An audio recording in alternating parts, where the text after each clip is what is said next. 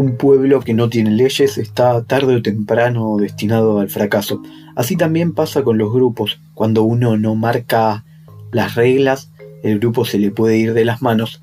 En este capítulo nos proponemos a poder sacarle un poco de ese miedo tonto que tiene las reglas, que tienen el poner límites cuando lo es necesario. Así comienza el tercer capítulo de Otilu Podcast.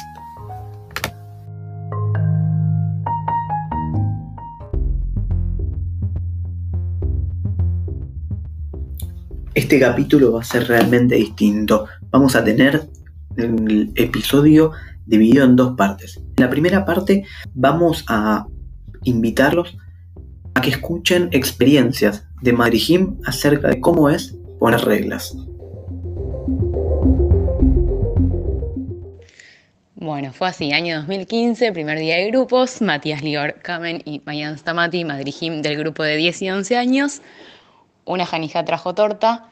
Eh, como no estaban contentos con que hayan juntado a ambos grupos, no quería compartir torta con los de un año menos y en ese momento nos vimos obligados a poner la norma de a partir de ahora los de 10 y los de 11 van a tener que compartir ya sea eh, actividades, si alguien trae torta o lo que sea. Y así fue, se cumplió. No sé si aplica como norma en carácter estricto, pero recuerdo en el último año para mí, durante toda mi alhaja, siempre fue muy importante que los Madrid vayan con remera naranja cuando tenían que dar actividad. Remera naranja si es que no tenían una de.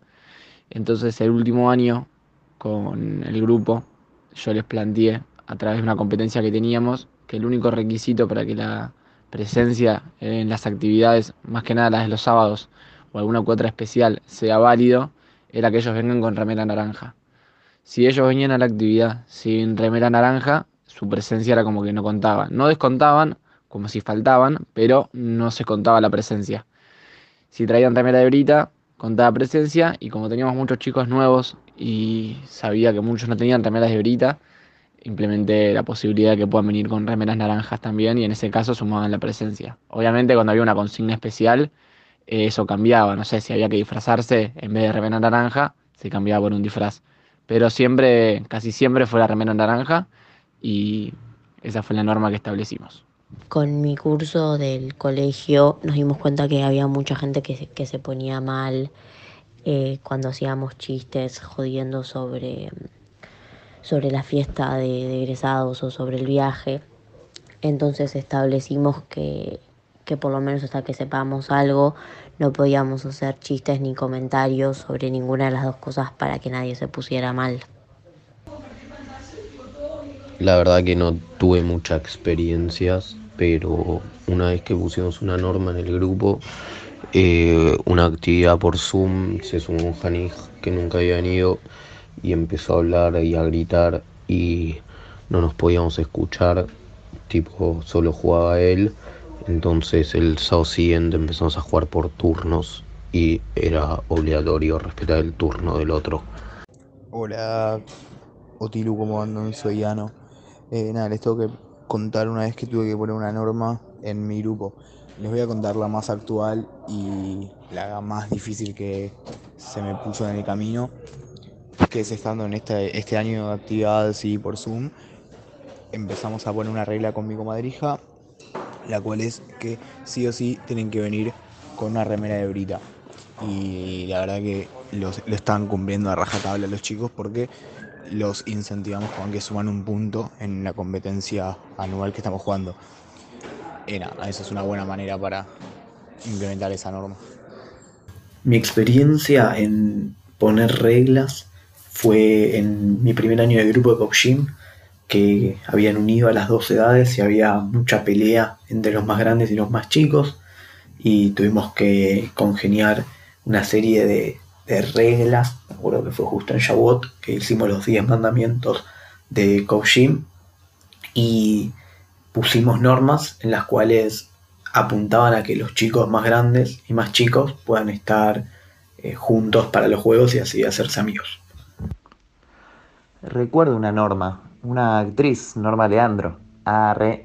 No, una norma que pusimos, me acuerdo en mi primer año como Madrid, con Melucha Cifres, fue que teníamos muchos Hanijim que, que tenían casas, tenían bungalows ahí en Brita, entonces aprovechaban eso y se iban cuando les pintaba, se sentían como, como muy libres. Entonces, para, digamos, entender que éramos todos y todas iguales, no es que podían irse cuando les pintaba su casa, volver, sino que el que quería venir a la actividad tenía que quedarse y estar todo el tiempo con, con el grupo.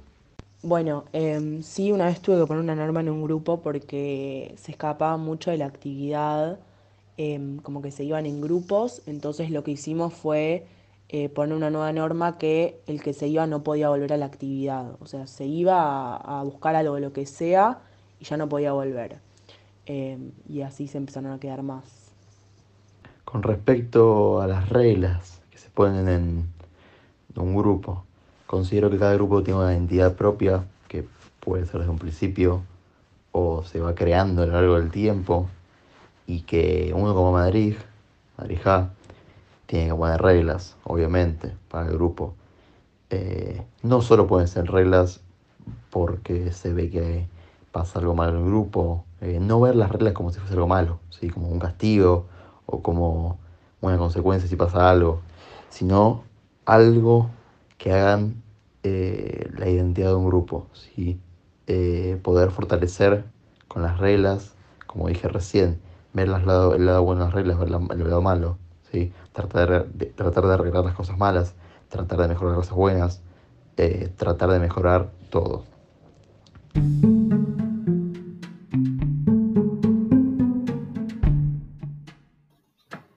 Un pueblo está conformado por distintos grupos y así como comenzamos el episodio hablando de que un pueblo sin reglas estaba destinado al fracaso, ahora nos proponemos a ver para aquellas personas que participaron del podcast del día de hoy qué es Brita en sus vidas y por qué es tan especial formar parte. Para mí Brita es pertenencia, amistades y diversión. Brita para mí es todo. Creo que es la definición perfecta. Es todo, es mi lugar, es donde soy feliz y es donde soy yo. Es lo más importante siempre. Y para mí Brita es donde están mis amigos de verdad y donde soy feliz. Brita es amigos, Brita es mi historia, Brita es mi casa. Durante muchos años Brita fue el remedio para mis tristezas y el motivo de mis alegrías. Hoy en día Brita es mi lugar en el mundo, pero es mi lugar en el mundo porque las personas que más quiero lo eligen también y no hay nada más lindo que compartir lo que uno ama con las personas que más quieres. Brita para mí es un lugar donde me siento feliz. ¿Qué es Brita para mí? Eh, Brita reducido a pocas palabras es una gran parte de mi vida. Creo que pues de los dos años del club y eh, me crié ahí, todos los recuerdos y gente que conozco son la mayoría ahí y nada, estoy muy contento de, todo lo que pude vivir y sigo viviendo junto a Utilu hoy en día.